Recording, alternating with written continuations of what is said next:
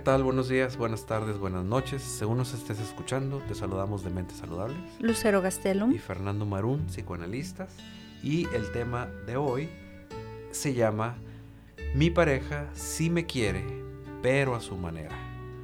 ¿Por qué estamos hablando de esto? Porque existe mucha queja en donde eh, hay personas que dicen, sí, yo estoy con, sí, sí me quiere, pero pero no me da esto, pero no me dice esto, pero no... Y empieza una larga lista de quejas y de cosas en donde la persona sabe y siente que sí la quieren, pero no se siente querida, no se siente satisfecha con lo que la pareja le está dando porque la lista que trae de cosas no coinciden con la manera en que él o ella están percibiendo lo que significa que lo o la quieran. Y entonces esto se vuelve en un desgaste o se puede convertir en un desgaste en el sentido en que voy a empezar a reclamar, voy a empezar a pedir. El problema es que va a pasar el tiempo, ya pasaron cinco años y tres hijos, o ya pasaron 10 años y las colegiaturas, y ya pasaron 20 años y te he dicho que hagas esto, te he dicho que me des lo otro, te he dicho y no se da pero al mismo tiempo es este conflicto donde sí, sí me quiere, pero no me da. Sí me quiere, pero no me hace. Sí me quiere, pero, pero, pero. Pero lo que yo quiero. O sea, no me da lo que yo quiero, no hace lo, que, yo, quiero. O lo que yo creo que necesito, necesito. Y entonces se convierte en un, pues no sé qué hacer. Y no sé qué hacer de cinco años, y no sé qué hacer de diez años, y no sé qué hacer de toda una vida. Ese no sé qué hacer es un sufrimiento psicológico, mental, emocional, que se prolonga y entonces, pues estamos hablando de que no es una mente saludable, que hay algo que está afectando la manera de relacionarse y de, vivir la vida. Y, esa manera de relacionarse en muchas parejas las puede llevar una a reclamar, pero también muchas ocasiones como a vengarse, como a tener conductas de de resentimiento, de venganza, de porque no haces lo que yo creo que necesito, entonces no estoy disponible para ti, entonces no te acompaño a la cena, entonces no, y es... Bueno, eso ya es cuando está muy avanzado, pero lleva todo un proceso, ¿no? De, de al principio, ay, ¿por qué no? Lo empiezas a pedir así como que, ay, ¿por qué no? ¿Por qué no eres más cariñosa? ¿Por qué no eres más cariñoso? ¿Por qué no eres más atento? ¿Por qué no me acompañas más? ¿Por qué no me llamas en las horas de trabajo? ¿Por qué no me esperas para cenar? ¿Por qué no, nana? O sea, siempre hay como peticiones, pero en su momento esas personas se llegan como a, a hartar de pedir que la pareja haga ciertas cosas y aquí tendríamos que evaluar pues ¿por qué tu pareja tendría que hacer eso que a ti te gusta? Y en ocasiones se le puede pedir a la pareja y la pareja puede ir moldeándose, cediendo un poco, pero no va a poder ser como tú quisieras que fuera, porque entonces sería otra persona, no sería él o ella. Y una respuesta típica a esto de los pacientes es, sí, pero cuando éramos novios sí lo hacía. Sí, pero al principio de la relación sí lo hacía también tenemos que entender que cuando dos personas se unen, al principio, por obvias razones, las cosas van a ser diferentes porque queremos quedar bien, porque queremos mostrar nuestra mejor cara, porque queremos que nos quieran, que nos hagan caso, queremos que se comprometan con nosotros. Entonces vamos a dar muchas cosas que la otra persona quiere precisamente por obtener lo que, lo que queremos. Pero ya cuando se obtiene lo que queremos, la gente también deja de lado ciertas cosas que ya no van con ellos o con ellas mismas. Es como si fuera un cierto tipo de engaño, pero... Bueno, es que es engaño y no, me parece que es algo instintivo al servicio de la reproducción. O sea, es algo muy biológico de los seres vivos, de los seres humanos, en el sentido de que gracias a esto podemos emparejarnos y gracias a eso podemos reproducirnos y gracias a eso sobrevivimos como especie. Claro. Entonces, sí engaño y no, digo, no todas las personas lo hacen con buena intención. Va a haber personas que lo hagan con una parte ventajosa o que quieran utilizar a la otra persona mediante esto, pero la mayoría de las parejas que viven esto, que también es parte del enamoramiento, está al servicio de que podamos seguir como especie. Claro. Y como esto sucede al principio, la verdadera personalidad surge con el, cuando llega el compromiso. Y cuando llega el compromiso, pues definitivamente pues ya las cosas cambian. Y, y dentro de estas Muestran el cobre, ¿no? Así es. dicen, sacan el cobre. Sacan el cobre y las personas obviamente que tienen que, que, que mostrarse de otra manera porque ya no están en esa etapa de seducción, sino están en una etapa ya de compromiso y en la etapa de compromiso resulta que lo que hice en un momento por una manera instintiva, pues ahora ya no lo hago porque este no soy yo. Y claro que se puede pedir y hay cosas que, que, se están dando, pero también eh, el estar pidiendo, lo único que está provocando en el otro es cerrarse cada vez más. O abrirse tanto que me estás pidiendo que sea cariñoso, entonces soy cariñoso hasta que te empalago. O me estás pidiendo que te dé dinero, te doy dinero hasta que te malacostumbras o te maleduco en cuestiones de dinero.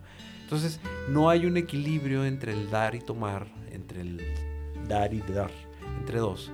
Y resulta que, pues uno de los dos un día se cansa, uno de los dos un día se cierra, uno de los dos un día dice, pues es que este no soy yo.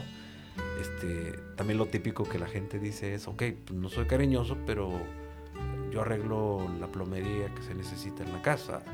Este, no soy cariñosa, pero yo soy muy responsable con los hijos y eso también te ayuda. Entonces se va como que dividiendo y siento que parte de las cosas es la manera en que nosotros estamos pidiendo, cómo lo estamos pidiendo y qué estamos pidiendo. ¿Por qué mi necesidad no puede ser cubierta con las otras necesidades que sí son cubiertas por parte de mi pareja? ¿O por qué yo no puedo entender que no todo va a ser satisfecho? ¿Y, y de dónde viene esta, eh, este deseo, este anhelo de que todo lo que yo quiero sea satisfecho, de que me quiera como yo quiero ser querida? Y a mí me viene un poco a la mente que nadie tenemos, y vas a decir de dónde sacas esto, pero bueno, ahorita voy a llegar al punto. Nadie tenemos a los papás que hubiéramos querido tener. O sea, siempre va a haber un deseo de que es que mi mamá debería de haber sido, es que mi papá debería de haber sido. Nadie tiene los papás que hubiera deseado porque esos papás de tu mente es un ideal. Y de esas necesidades o de esos anhelos se desgajan unos pocos y se van y se implantan en la pareja. Y entonces es que mi pareja debería de ser más cariñosa. Es que mi pareja debería... Todos esos anhelos, todos esos deseos no tienen que ver con tu relación actual, tienen que ver con tus deseos, con tus carencias, con esa parte de las necesidades emocionales tuyas, no de tu pareja. Entonces, más allá de pedirle que tu pareja te quiera como tú quieres ser querido, así como querías que tus papás te trataran, ¿no? Eh, Es que mis papás debieron haber sido más justos entre yo y mis hermanos. Pues así fueron tus papás. Eso es lo que les dio, eso es lo que pudieron, ¿no? O al revés, que hay papás que son tan satisfactores de deseos de los hijos que se acostumbran a que todo está tan cuidado y todo está tan, tan sobrepasado que cuando llegan a la relación de pareja van a pedir lo mismo que les daban sus papás. Y no es posible. Y resulta pues que el otro trae otra historia totalmente diferente. No son sus papás, ¿no? Y entonces están acostumbrados a que, oye, pues es que en mi familia las cosas se daban así. Y el otro decía, pues sí, pero en la mía se daban de otra forma. Entonces, ¿quién tiene la razón y quién no? Uno fue muy feliz, pues qué bueno que fuiste muy feliz con tus papás. Pero resulta que el otro, pues también fue feliz, pero de otra manera. Y entonces, no hay que tener mucho cuidado en qué, qué le estamos pidiendo a la, a la pareja que nos dé. Y también tenemos que ser conscientes lo más que se pueda. Si no es solos, pues bueno, buscamos terapia. Ser conscientes de nuestras propias necesidades afectivas, nuestras necesidades económicas, nuestras, todas las necesidades que nosotros podamos tener. Y ver si, si realmente todas se pueden cumplir o si es una fantasía que traigo inconsciente de que sí se puede. Hay cosas que no se pueden y hay cosas que no te van a dar, hay cosas que, que no se necesitan y que a lo mejor tú las estás pidiendo. Y entonces eso se va a convertir en un pleito y en una distancia de tu relación de pareja porque entonces estás creando a alguien que no es, estás conviviendo con alguien que no es y aparte estás creando un monstruo dentro de tu mente porque ese monstruo no me trata bien, no me satisface, no me da. Lo no. empiezas a ver como una- un enemigo, ¿no? Claro, y entonces lo conviertes en, en- este monstruo que te digo, y, entonces pues obviamente vas a ir con- conviviendo con un monstruo que traes en la cabeza, cuando en realidad no has sabido eh, pedir, no has sabido en- eh, responsabilizarte de lo que sí se puede y lo que no se puede y las necesidades que, que realmente tienes. Y siguiendo esta línea ahorita que decías, a ver, eso que pides tienes que analizarlo porque detrás de eso que pides hay otra cosa. Eso que pides es como una, un espejismo, una parte de una máscara, que detrás de esa máscara hay algo más. No es nada más, es que quiero que sea más atento, no es que quiero que me dé más dinero, no es que quiero que pase más tiempo conmigo. ¿Qué hay detrás de eso? Y en cada persona va a ser distinto, pero en algunas puede ser que realmente me demuestre que soy importante para él o para ella, que realmente me demuestre que puede sacrificar algunas cosas por mí porque entonces me quiere en su vida, que realmente, o sea, realmente lo que pides, digamos que es la punta del iceberg, pero tenemos que irnos para abajo y analizar qué es lo que estás pidiendo en realidad, qué es lo que estás necesitando en realidad, ¿no? Claro, y esos son procesos muy maduros que generalmente la- las personas que están quejando de su pareja no tienen precisamente esta madurez porque están pidiendo lo que no existe, están pidiendo lo que no es, están pidiendo a quien no es y por lo tanto no se han dado cuenta que inconscientemente están actuando y lo que están haciendo es destruyendo día tras día, reclamo tras reclamo, pleito tras pleito la relación de pareja o lo que queda de la relación de pareja. Por eso el otro también llega a cansarse y decir, pues ahora no puedo más, no voy a dar más y resulta que voy a retirar porque o ya te di y nomás no no no no valoras lo que yo te estoy dando y bueno, pues ahí son las las cosas que tenemos que ver como conceptos del amor que cada quien tiene. O sea, ¿qué es querer para ti y qué es querer para mí? ¿Qué es querer en tu familia de donde vienes y qué es querer en mi familia de donde yo vengo? Y fíjate que aquí cuando dices que es querer en tu familia y en mi familia, hablamos de cosas bonitas, pero también aparecen estas dinámicas, relaciones en donde es que extraño estar con mi pareja porque extraño el caos, extraño la parte agresiva, extraño no nada más se piden cosas, obviamente verbalmente no, pero sí se piden a veces inconscientemente estas relaciones de violencia, de agresión, de sadismo y muchas veces es a lo que estamos acostumbrados y es que si no me pegas porque no me quiere, si no me agredes porque no me quieres, porque no le importo, ¿no? ¿Cuántas parejas traen la dinámica? Y, digo cuántas porque son demasiadas. Traen la dinámica de prefiero la inf- que, me sean infiel para poder pedir y que me den. Que el otro o la otra pague por lo que está haciendo y cuando paga me satisface mis... Quiero una me- camioneta nueva. Sí, me satisface mis necesidades momentáneas. Porque es, quiero la camioneta, el carro nuevo, pues con la culpa lo compran, pero pues un carro dura, la emoción dura un mes y se convierte en lo que es. Pues es un carro y se acabó, no es nada más. Entonces, eh, hay personas que inconscientemente traen esta dinámica muy patológica, muy enferma, de poder estar fomentando y permitiendo por debajo del agua, o sea, inconscientemente, la infidelidad, porque a través de la infidelidad es como me voy a sentir que luchan por mí, cada vez que me peleo, me van a dar, me van a buscar complacer, y entonces el precio que pago por obtener lo, que yo quiero, sentirme querido, querida, deseada, va a ser a través de esto. Entonces, por eso muchas veces en las relaciones de pareja tienen estas dinámicas y estas conductas por mucho tiempo, muy prolongadas, porque ni siquiera lo arreglan, ni siquiera se separan y siguen en ese estira y en esa floja. Y lo que estoy queriendo decir aquí es que llevan su ganancia secundaria. Es el cumplimiento de mis deseos a través de dinámicas enfermas y patológicas, es lo que yo estoy obteniendo. Y por eso permanecen.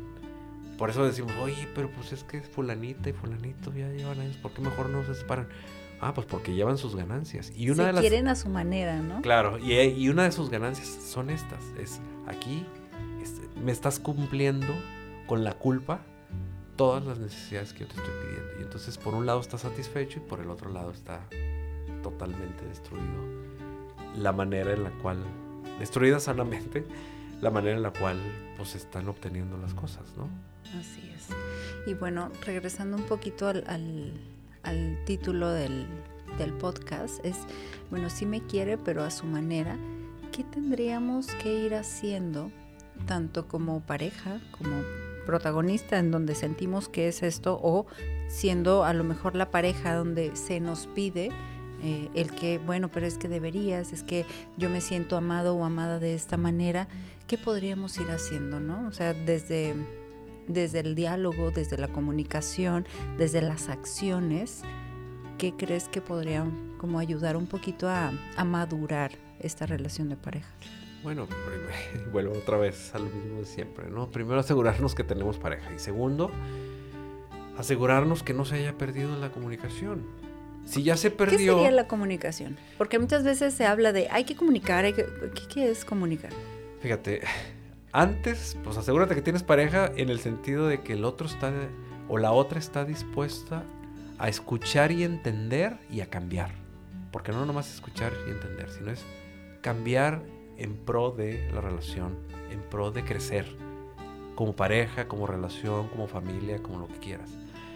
Si tú ya has hablado y no me entiende, no me escucha, lo hizo una vez y lo dejó de hacer a la semana, se le olvidó y ya, pues no hay comunicación. Ya le dije una vez, ya le dije dos veces, ya se lo dije por la buena, ya se lo dije por la mala, ya le grité, ya fui violenta, violento, ya fui y no entiende. Pues ahí esos son banderitas rojas que nos indican que no hay comunicación. Cuando no hay comunicación, ese es un problema a tratar. No van a poder solos. Definitivamente van a tener que buscar ayuda. Pero como no se puede, este, ya volvió a hablar, creen y creen y creen que hablar y hablar una y otra vez. En cada, en cada vez que intentan hablar es una ilusión nueva. Una ilusión de que ahora sí me va a escuchar. Es una ilusión de que ahora sí me va a entender. Es una ilusión en que, bueno, ahorita, ahorita siente culpa, voy a hablar con él o con ella y entonces me va a escuchar. Y me va a escuchar. Y me va a escuchar. Entonces, también la persona tiene que, que ser consciente y decir, oye, ¿cuántas veces me he hecho la ilusión de que estoy hablando y que me va a escuchar y que va a cambiar? Y no lo ha hecho. Eso significa que no hay comunicación. Está rota. Bueno, y por otra parte, además de que no va a haber una comunicación o no hay como una pareja como tal, hay una persona que está a un lado tuyo, pero no necesariamente es una pareja, Bueno, es Eh, una pareja dispareja. una pareja ajá, que no cumple la función de pareja, pero que ahí está, ¿no? En ese sentido. Eh, yo creo que también hay una parte importante en donde una es que tanto la persona que nosotros queremos que cambie tiene la posibilidad y si no, qué tanto podemos aceptar eso que nos puede dar, a como esa persona no nos puede dar. O sea, no me puede dar el amor como yo quisiera, me lo puede dar de otra manera. ¿Qué tanto yo estoy dispuesta a aceptar ese amor que viene de esta persona que quiere estar conmigo, como él me puede amar, como ella me puede amar? Eso ya es un trabajo individual. Por O sea- eso. Pero si no resignamos eso, vas a estar toda la vida con la ilusión de que la otra persona va a cambiar y a veces no puede o no quiere. Claro. Y vas a estar anclado o anclada a algo que nunca va a pasar. Así es. Y entonces ahí es donde, donde enfermamos. Exactamente. Y enfermamos a la pareja.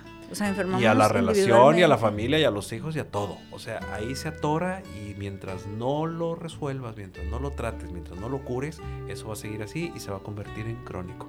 De eso se trata la mente saludable, de eso se trata la salud mental. De que todas este tipo de cosas, problemas y problemáticas son las que nosotros tenemos en cierto momento y que no nos queremos dar cuenta o no nos damos cuenta y le seguimos y le seguimos. y le No seguimos. podemos, O no, queremos. O no podemos. Hasta que ya el agua nos llega al cuello y reventamos. Entonces así pedimos ayuda. Bueno, vamos a dejarle aquí y todas las personas que quieran una- a- sacar una cita para una consulta presencial en nuestros consultorios en Monterrey, su área metropolitana, o en línea puede ser al teléfono 81 81 79 82 29 o las personas que quieran sacar una cita en línea en el resto del país, México o el mundo, eh, nos pueden encontrar en dónde? En nuestras redes sociales que son Facebook en Mentes Saludables y en Instagram en arroba Mentes Saludables MX. O en este, en, en este mismo número también. Muy bien, pues gracias. Nos vemos el próximo. Hasta el próximo, Fernando. Hasta luego.